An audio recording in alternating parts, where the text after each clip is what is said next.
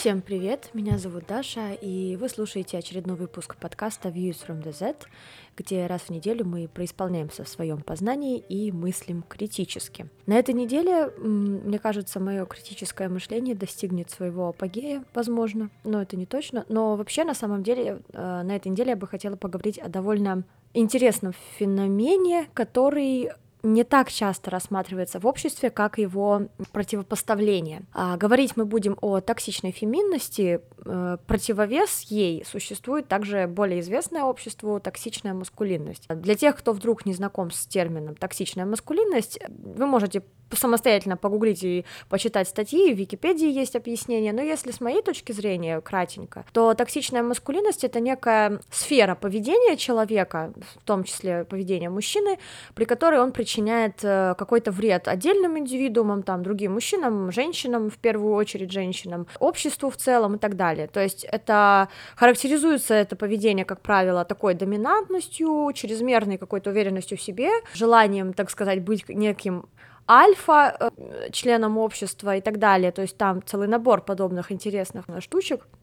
Я думаю, многие из нас э, знакомы с этим, либо сами являются такими людьми, либо наблюдают это со стороны и немножко негодуют, или им норм, э, бывает по-разному. Что касается токсичной феминности, это термин гораздо менее, как мне кажется, известный, однако существующий в нашей реальности. И сегодня я бы хотела посвятить время а, разбору этой, этого явления, как женщина, я, наверное, смогу довольно адекватно это сделать. Начнем, я думаю, с того, что будет полезно э, найти общности и какую-то разницу все же между токсичной маскулинностью и токсичной феминностью. В чем заключается, собственно, общность?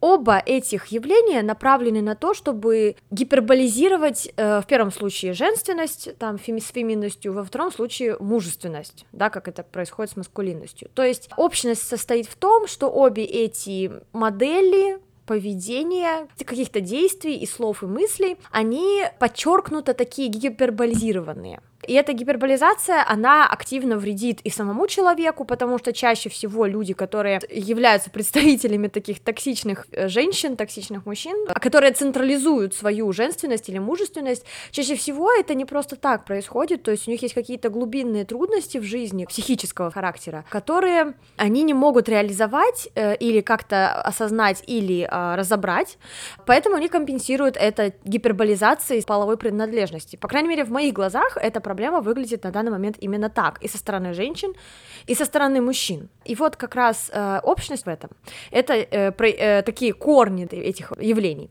А, в чем разница? Я думаю, разница в том, что, ну, непосредственно в том, что маскулинность это, как правило, попытка доминировать над, в первую очередь, женщинами через какие-то свои качества, там, не знаю, определенный внешний вид и так далее, в то время как токсичная феминность это такая ненависть, направленная скорее не на мужчин, а на самих себя. То есть женщины с, токси- э, с проявлением токсичной феминности, как правило, считают, что они не, дож- они не люди, и они это признают. То есть Почему они это признают, это вопрос другой, как, почему мы, мы разберемся в этом потом, но они активно пытаются понравиться мужчинам через самоуничижение и считают, что это единственный способ, то есть они должны притворяться тупыми, чтобы понравиться мужчине, они должны быть как бы мудрее, вот эта мудроженственность, это оттуда же все. Вот самый интересный момент, который и общность вроде, и разница, это то, что обе концепции э, держит в своем э, начале, да, как, сво, э, как в своем основании унижение женщин. Только токсичная маскулинность это активное унижение женщины, токсичная феминность это пассивное унижение женщины.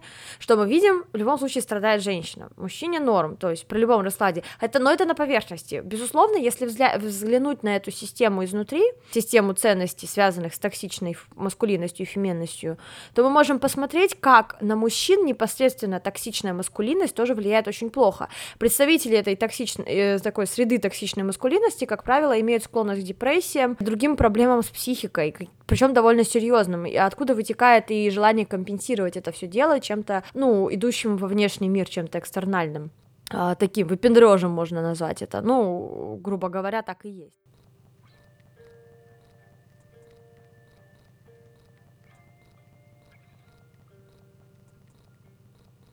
Вот мы разобрали, плюс-минус мы поняли, что такое токсичная феминность по сравнению, по крайней мере, с токсичной маскулинностью.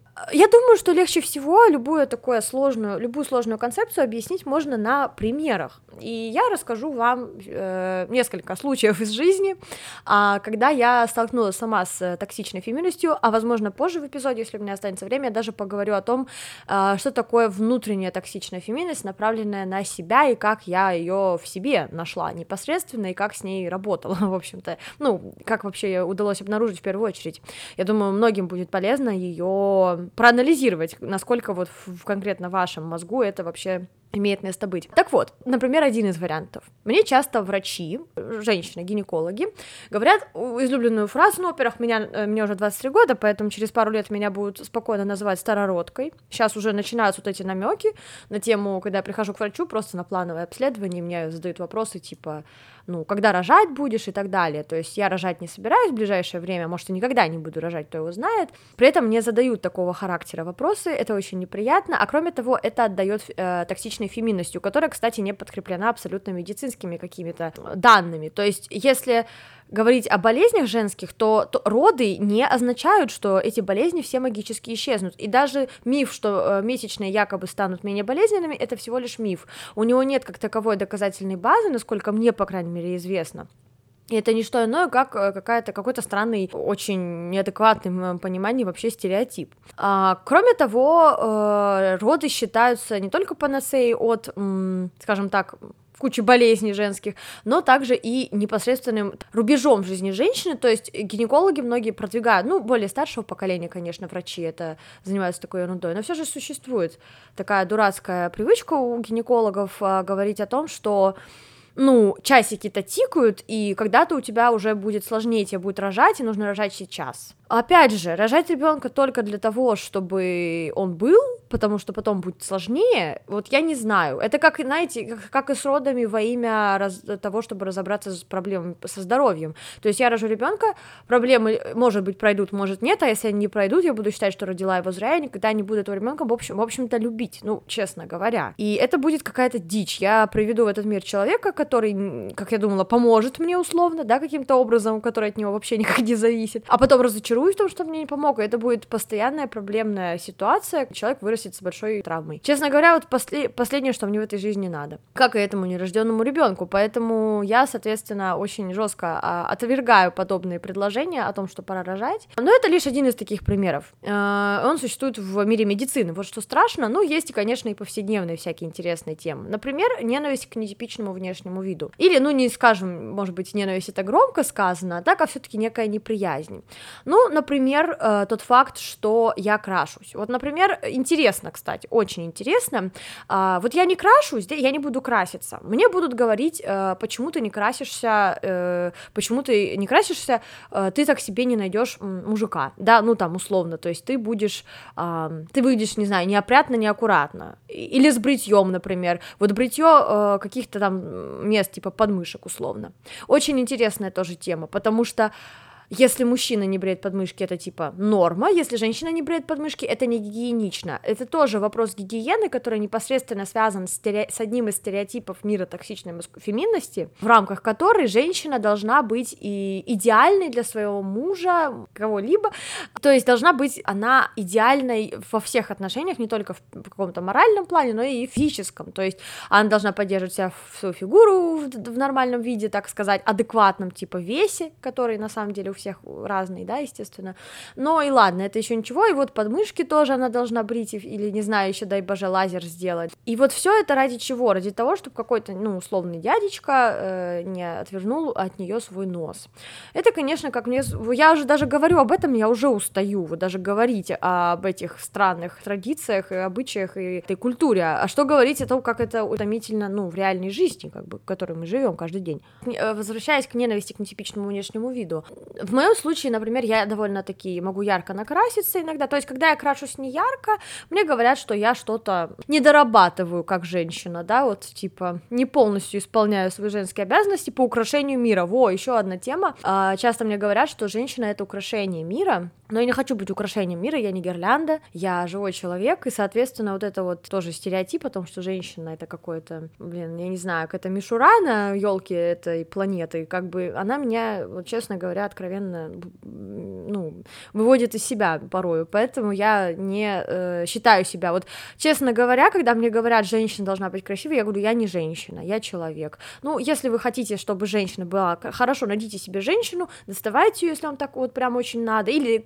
с собой сами, если я с женщиной разговариваю, украшайтесь, пожалуйста, но я не женщина, я человек, отстаньте от меня. То есть иногда хочется реально отказаться от всего своего женского начала, просто потому, что оно так загажено различными стереотипами и требованиями, что тебе уже не хочется быть женщиной, тебе хочется быть просто неким, ну, таким существом, плевать вообще, ну вот на то, э, что там у тебя про тебя думают другие люди в этом плане, женщина ты не женщина, просто быть вне этих концепций, мужчина, женщина, потому что это реально утомительно. На оба этих на обе этих крайности гендерного спектра возлагаются какие-то бешеные ожидания, и я, честно говоря, ну, не готова уже их вынашивать, учитывая, что эти ожидания даже не мои и не ко мне, и, ну, то есть я их к себе не предъявляю, но кто-то другой постоянно занимается этой ерундой. И про макияж. Если макияж мой яркий, противоположность, значит, я уже, ну, пытаюсь привлечь внимание мужчины. То есть краситься для себя как концепция, вот даже у многих женщин, она в голове не существует. Мы все красимся для кого-то. Нет, Понимаете, многие мужчины не способны различить два цвета красной помады между собой. Я серьезно, по-вашему, крашусь ради этих дядек? Вряд ли. То есть я крашусь конкретно для себя. Мне нравится, как я выгляжу без макияжа, мне нравится, как я выгляжу с макияжем. И, соответственно, в какой-то день у меня есть настроение накраситься, я это делаю, в какой-то у меня нет времени и настроения, я этого не делаю. И в, об- в обоих случаях, как человек, я ценности не теряю. Это вроде как должно быть очевидно в наше время. Но нет, есть очень большое количество, ладно, мужчин, но женщин, которые считают своим долгом сказать мне, что я крашусь слишком ярко, недостаточно ярко, и еще как-нибудь. Это возвращает нас к называемому комплексу Мадонны и блудницы, о котором я говорила э, несколько эпизодов тому назад. И это очень интересный момент, потому что здесь этот комплекс проявляется точно таким же образом. То есть женщина может либо накраситься слишком ярко, либо недостаточно ярко. Идеально накраситься, по мнению всех представителей планеты, никто, ты никогда не сможешь. Париться на этот счет я советую прекращать, если вы когда-нибудь об этом заморачивались. Что касается внешнего вида еще. У меня сейчас э, короткая стрижка, она стала короткой не так давно, я постриглась наконец-то, очень давно хотела вернуться к короткой стрижке Пикси, сделала это, очень довольна, очень удобно, всем э, рекомендую, безусловно. И могу даже посоветовать мастера, я стриглась у своей мамы, так что, если что, ну, узнавайте, э, вот, сделаю ей небольшую рекламу, ну, реально, она замечательный специалист. Кроме того, что прическа выглядит прекрасно, казалось бы, мне не должны говорить ничего. То есть я не принимаю никаких других комментариев по этому поводу. Но, однако, люди, конечно же, их делают. И есть люди, которые считают своим долгом сравнить меня с э, мужчиной э, сейчас, что я выгляжу как мужчина. Пытаются это, опять же, как оскорбление преподнести, что что ты посрилась как мужик, да, или ты выглядишь как мальчик. Изначально я не вижу ничего оскорбительного в том, чтобы выглядеть как мужчина. То есть, окей, да, хорошо, как мужчина. Но дело в том, что очень интересно еще интересная сторона токсичной феминности заключается в том, что она боготворит мужчину, но как только женщина пытается приблизиться к мужчине, как бы, ну, условно, в плане внешности, я вот, да, ну, реально, я похожа, может быть, без макияжа на красивого мальчика, условно, да, когда женщина приближается в какой-то мере морально, физически, будучи такой же уверенной, как условно, как мужчина, хотя далеко не все мужчины уверены в себе, или такой же по виду, да, в какой-то степени, как мужчина, может быть, телосложение несколько мужского типа, или что-нибудь такое, тут же эта женщина поливается тонной дерьма. И вот тут возникает вопрос. Если женщинам э, из э, представительниц токсичной феминности так нравятся мужчины, что они их прям боготворят и на ручках готовы носить, почему приближение к мужчине считается чем-то ужасным? Ведь они же вроде как идеал. Так почему? Почему приближение к ним считается каким-то неправильным? Или э, же что? Получается, женщины недостойны приблизиться к мужчине, и мужчины должны оставаться на своем месте, женщины на своем. Вот мне интересен этот феномен. Я как-то говорила с одной знакомой моей, и она сказала, что мое стремление к равенству с мужчинами это нездорово. И вы знаете, дело в том, что в какой-то степени она права. Я не хочу быть с мужчинами равной, я хочу быть собой собой, то есть мне не нужно делать все то же самое, что условно какой-то среднестатистический мужчина делает. Я хочу просто быть с ними на одной э, ступени в социальном плане, то есть э, чтобы я могла с той же безопасностью ходить там вечером по улицам, то есть если это считается больным желанием просто иметь такую же безопасность, какую имеют мужчины, ну то я не знаю, это какое-то откровенное самобичевание. Вот одна из э, как раз черт э, токсичной феминности заключается в постоянном, непрерывном таком самобичевании и жертвенности, что женщина, она должна принести себя в жертву. И вот представительницы токсичной феминности бесконечно думают, что вот они должны быть жертвами. И они считают, что это какой-то подарок их жизни, что вот они должны родить ребенка, да, это разрушит их, возможно, здоровье, там, организм, или, я не знаю, психику в какой или они даже нахрен не хотят этого ребенка, но это их жертва. Кому? Мужчине. Отлично. То есть это очень-очень-очень такая извращенная тема, если об этом подумать. То есть вся жизнь женщины в рамках токсичной феминности этой концепции сводится к постоянным, непрерывным жертвам и боли, боли и жертвам, и страданиям, бесконечным, во имя сохранения традиционных ценностей в обществе. Таким образом мы можем понять, что традиционные ценности в обществе держатся исключительно на боли и страданиях женщин. Зачем такие э, традиции и ценности, я, честно говоря, плохо понимаю.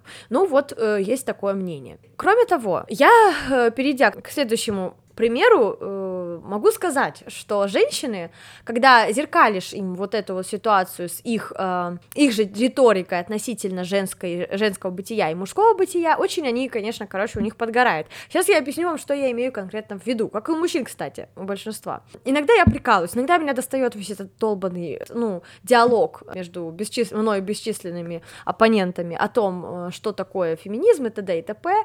и все эти вещи, и я начинаю откровенно откровенно угорать над моим коллегой по разговору и говорю такие вещи, что, например, вы знаете, вот я считаю, что у каждого действительно есть свое место в мире, свое предназначение, и люди такие, да, ты права, вот-вот, и наконец начинаешь меня понимать, я такая, да, вот женщина, она должна реализовываться, это ее как бы вот в жизни место, понимаете, она должна идти вперед, добиваться, и тут они как бы меняются уже в лице, да, то есть чувствуется, что у человека что-то начинает он э, чувствовать не дерьмо какое-то, вот что я несу какую-то дичь, и дальше э, я, начи... я продолжаю, а мужчина, это моя любимая часть, а мужчина должен сидеть дома, ухаживать за детьми, храни, хранить семейный очаг, потому что, ну, у мужчин такое предназначение, понимаете, природа, она все устроила так, что женщины добытчики, а мужчины, они хранители очага, вот. И когда я произношу подобные речи, ну, я могу еще кучу всего рассказать. Вы, ну, вы поняли, о чем, как, в какой, в какой э, колее, да, идет вот этот мой диалог с человеком. я откровенно зеркалю ему его же слова, только меняю местами мужчины и женщины. Он, с одной стороны, понимает, что за дичь он пронес, возможно, а возможно, он реально серьезно воспринимает, что я так считаю. И пока человек не допрет, я буду откровенно говорить ему, что я действительно так считаю, что вот э, женщина там это добычица это такая королева мира, да, то есть условно, а мужчина это так, ну, где-то на задворках цивилизации такой непонятный второй пол, а, который так, помогает больше, ну, так вот, и должен непосредственно бороться за внимание женщины и, не знаю, брить себя во всех местах, потому что если нет, если он не будет красивый, то женщина найдет себе кого посимпатичнее. Вот слышите, да, какая-то м- странная тема, а когда про женщин такое говорят, это всем нормально, потому что мы, норм... ну, общество уже нормализовало этот стереотип про женщин.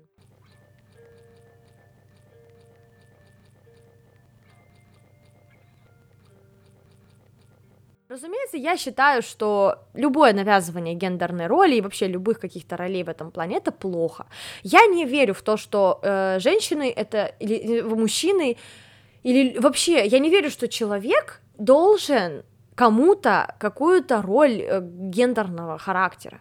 То есть я не верю, что люди это такие вот бинарные существа, которые живут вот в этих двух секциях, да, э, мужчина, женщина, и вот все, и больше ничего, нигде, никуда. Люди загнали себя в эти рамки искусственно, и охреневают сами с них, и им плохо в них, они это все чувствуют, но все продолжают активно это поддерживать. Почему? Хороший вопрос. Наверное, всем страшно вырваться из этого, уже настолько времени прошло и так далее. И вроде как всем уже норм, да? Но всегда можно начать работать над этим, потому что я чувствую, что гендерные роли очень сильно влияют и на психику женщин, и на психику мужчин, так называемых, идентифицирующих себя непосредственно как эти две крайности. А, я имею в виду, конечно, разумеется, сейчас цисгендерных людей, потому что трансгендерные люди, как правило, у них свои абсолютно трудности, немного другого характера, и за них я говорить не могу в той степени, с той же самой степени уверенности, ну, просто потому что они сами о себе расскажут гораздо лучше. Если у меня будет возможность пригласить на подкаст подкаст э, человека, а, который имеет опыт э, жизни э, как трансгендерный человек, я, безусловно, буду рада с этим человеком поговорить и обсудить его взгляд на гендерную роль в обществе, там, мужскую, женскую, вот эту классическую, вообще на его отношение к этому и так далее. Я могу рассуждать только с позиции, ну, цисгендерности. Хотя, опять же, насколько я себя отношу к женскому роду, это вопрос открытый, потому что, опять же, вот я не чувствую особой такой дикой привязанности к э, своему бытию женщиной. Это для меня не какой-то апогей, не главная цель моей жизни, там, условно, быть женщиной и играть в этом мире роль женщины. Я не вижу в этом какого-то смысла своей жизни или, безусловно, какого-то способа реализоваться. Следовательно, я говорю о себе скорее то, что я родилась в женском организме, да, чисто, может быть, у меня вот прям чисто женский организм. Но чувствую ли себя на 100% женщиной 24 на 7? Чаще всего я чувствую себя человеком вне этих э, концепций. И мне это абсолютно не мешает. То есть я не умираю от этого, я не чувствую себя нездоровой психи психически. То есть если вы думаете, что это какая-то отклонение от нормы, поверьте мне, это абсолютно адекватное ощущение и дов- довольно-таки приятное, более того, потому что ты чувствуешь, что ты не обязан вести себя как женщина, да, там условно, просто веди себя как хочешь, и все, как бы, и не парься. На самом деле, что самое интересное, Токсичная феминность перекликается зачастую с феминизмом. Казалось бы, две разные э, сферы э, жизни женщин, да, и тем не более мы имеем такой интересный взгляд. В феминизме имеется э, течение э, радикального феминизма, который не всегда, но часто знаменит своим отношением к трансгендерным людям как э, к ну, не знаю, обманщик каким-то ненастоящим не людям, или когда вот э, мужч... женщина, которая родилась в теле мужчины и делает переход, вот тогда у радикального феминизма возникают там вообще какие-то подгоря... подгорания бесконечно пердаков и так далее, то есть на чем основано их подгорание? В основном на том, что в радикальном феминизме существует, по-моему, какое-то вот это витает в воздухе, что э, женщина есть э, набор неких э, половых органов. А это значит, что радикальный феминизм недалеко, в общем-то, ушел от э, токсичной феминности. По большому счету, они вот это их общность. И там, и там женщина сводится к набору гениталий. Это выглядит так, то есть их отрицание э, вообще существования как такового, да, или правильности условно э, трансгендерных людей э, гласит о том, что они считают, что женщина женщина только тогда, когда у нее, соответственно, женские гениталии. С моей позиции это вовсе не так. То есть любой человек может чувствовать себя женщиной, при этом условно не иметь набора соответствующего гениталий. Для меня это, у меня это не вызывает никакого, ну, диссонанса, если честно, в голове. Но есть люди, у которых это возник, вызывает реальный диссонанс. И я могу их понять, потому что э, наше общество так сказать, сконструировано было уже много веков, да, конструировалось таким образом, чтобы возникало, возникал такой стереотип. И э, сегодня, конечно, у меня эпизод не про радикальный феминизм, и долго я о нем распространяться не буду, однако вот это общество, оно существует. И это очень интересно, и мне бы хотелось, конечно, понять, почему радикальные феминистки так а, яростно привязаны к вопросу гениталий. То есть для них это прямо очень важно, ну, судя по всему. В то время как для интерсек феминисток это явление, то есть связь гениталий пола, гендера и прочего-прочего. Ну, вопрос более открытый, и это обсуждается без каких-то таких жестких негативных моментов.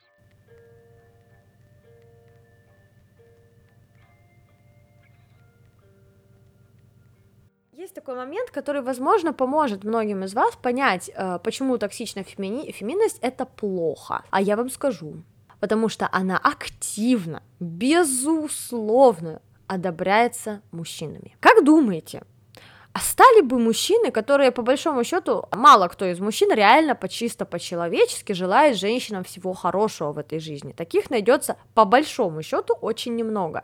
Вот большинство мужчин, они как бы, им очень нравится их позиция доминантная в мире, они могут сколько угодно ныть, что они тоже такие, ой, мы тоже подвергаемся там унижению, э, все это херня, так, значит, расслабляемся, потому что если э, мужчина мне еще раз скажет, что его тоже э, угнетают по гендерному или половому признаку, я не знаю, мне кажется, я себе голову оторву. Токсичная феми- феминность активно поддерживается мужчинами по той причине, что она им очень удобна, то есть покорность, поклонение мужчине, которую пропагандирует женская вот эта вот женская женственность, да, такая вот классическая, оно удобно мужчинам. Конечно, они будут поддерживать таких женщин, они будут говорить, да, вот это настоящая женщина, которая не лезет вперед своего мужика и так далее, и так далее или там остается со своим мужиком, несмотря ни на что, вот это настоящая женщина, там туда-сюда, или там она ему рожает десятерых детей, и, или что угодно, то есть варит детей и рожает борщи, ну, мы все это знаем. То есть э, то, что если мужчинами что-то активно поддерживается в феминистском движении, условно даже, да, если даже это феминистское реально движение, задумайтесь, насколько это реально хорошая вещь, э, которая вот это поддерживается. Потому что мужчины в большинстве своем не будут поддерживать то, что им неудобно. Чаще всего мужчины не готовы отдать часть своих привилегий, прав, каких-то, или даже просто по-человечески узнать что-то новое о женщинах не готовы, что уж там говорить. Поэтому, когда такое, что-то такое массово одобряется мужчинами из мира женской природы, ну, подумайте 10 раз, прежде чем говорить, о, ну вот мужчины поддерживают женщин. Мужчины вряд ли будут поддерживать женщин. Мужчины будут поддерживать женщин только в том случае, чаще всего, когда это будет подспудно удобно для мужчин и выгодно. И это факты.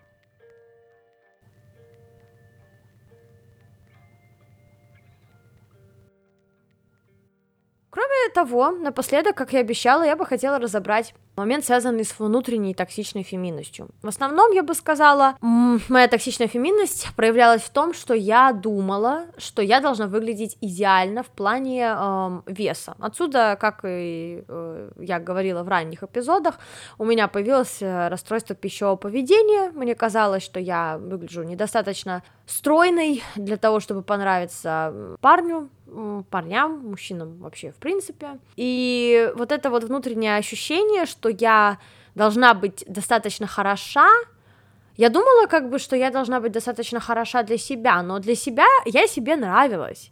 Вплоть до того момента, как в старшей школе мальчики начали мне говорить, там, не знаю, что у меня условно круглое лицо. И вот этот мужской взгляд на мое тело, он меня заставил пройти через годы ада. Моя токсичная феминность, как бы в этот момент говорила мне, ну видишь, вот пока ты там условно не похудеешь, ты не будешь им нравиться, тебе надо им понравиться. Потому что что самое страшное для женщины, это одиночество. По этой же причине, возможно, я прыгала от парня к парню, встречалась без э, перерыва с молодыми людьми, то есть буквально с одним закончила отношения, начала тут же с другим. Почему? Потому что, опять же, самое страшное для женщины — это остаться в одиночестве, не выйти вовремя замуж, не родить кучу э, детей и так далее, и так далее.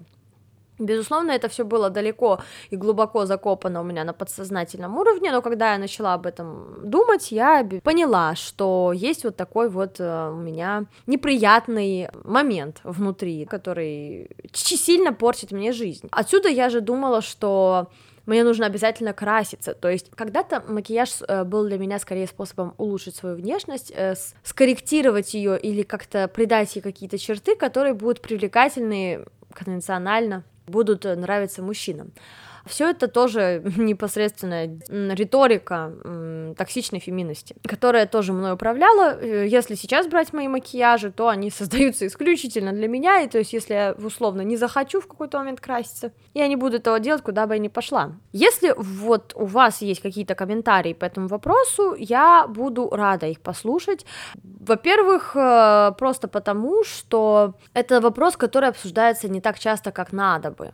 И токсичная феминность, она также вредна и также калечит, э, как и маскулинность. Поэтому я предлагаю в самих себе это искать и находить, и что-то с этим делать э, желательно, и вспоминать какие-то случаи из жизни, когда вы с этим столкнулись, и проанализировать их. Расскажите мне, мне будет очень интересно в комментариях, э, поделитесь своим опытом. А, я думаю, что многие девушки моего поколения будут, будет есть вам что рассказать о ваших, может быть, каких-то знакомых, более старших. И расскажите, может быть, какие у вас есть э, мысли по поводу токсичной маскулинности в том числе. Про нее эпизод я не вижу смысла делать, наверное, хотя, может быть, и стоит. Но, может быть, каким-то конкретным примером. Пока у меня идей на эту тему нет, но если у вас есть какая-то мысля о том, что бы вы хотели видеть в будущих эпизодах, в принципе, обязательно тоже мне пишите, я с удовольствием включу ваши идеи в э, обсуждение, и даже если захотите, укажу вас как соавтора, да, так сказать, этой э, эпизода, так как мне очень-очень важно и интересно не самой только обсуждать какие-то вещи на протяжении получаса, но и а, включать мысли моих э, слушателей. Как обычно, напоминаю, что э, эпизод, как и весь подкаст, можно послушать на э, платформах Anchor FM, на Яндекс Музыке, на Apple Podcasts, на Google Podcast, на CastBox, на Radio Public, Pocket Casts, Breaker и на YouTube тоже выходит видеоверсия. Поэтому, пожалуйста, прослушивайте в вашем любимом плеере, оставляйте мне оценки, это в Apple, например, можно сделать, комментарии, пишите мне, может быть, в сообщения сообщества, в личные сообщения, делитесь своими мыслями, еще у меня есть Инстаграм, подкасты, там у меня в основном мемы всякие, но иногда и, э, во-первых, анонсы или просто сообщения о выходе эпизодов, и там же тоже можно с вами поделиться своими какими-то размышлениями. Все, на этом эпизод я заканчиваю. Мы с вами, как обычно, услышимся, услышимся через неделю. Кстати, обновление по поводу англоязычного подкаста, я пока его не вывожу, поэтому, наверное, я буду им заниматься, когда э, выпущу третий сезон русскоязычного. И в промежутке буду заниматься именно англоязычным подкастом. Не знаю пока, как это будет все выглядеть. Хочется, но времени нет. У меня плюс со здоровьем, конечно, тоже не все лады. Поэтому, как только я смогу уделить этому должное время, я, безусловно, это сделаю. А пока, ну, слушаем русскоязычную версию, более нам привычную. Все, всем хорошего дня, недели и пока.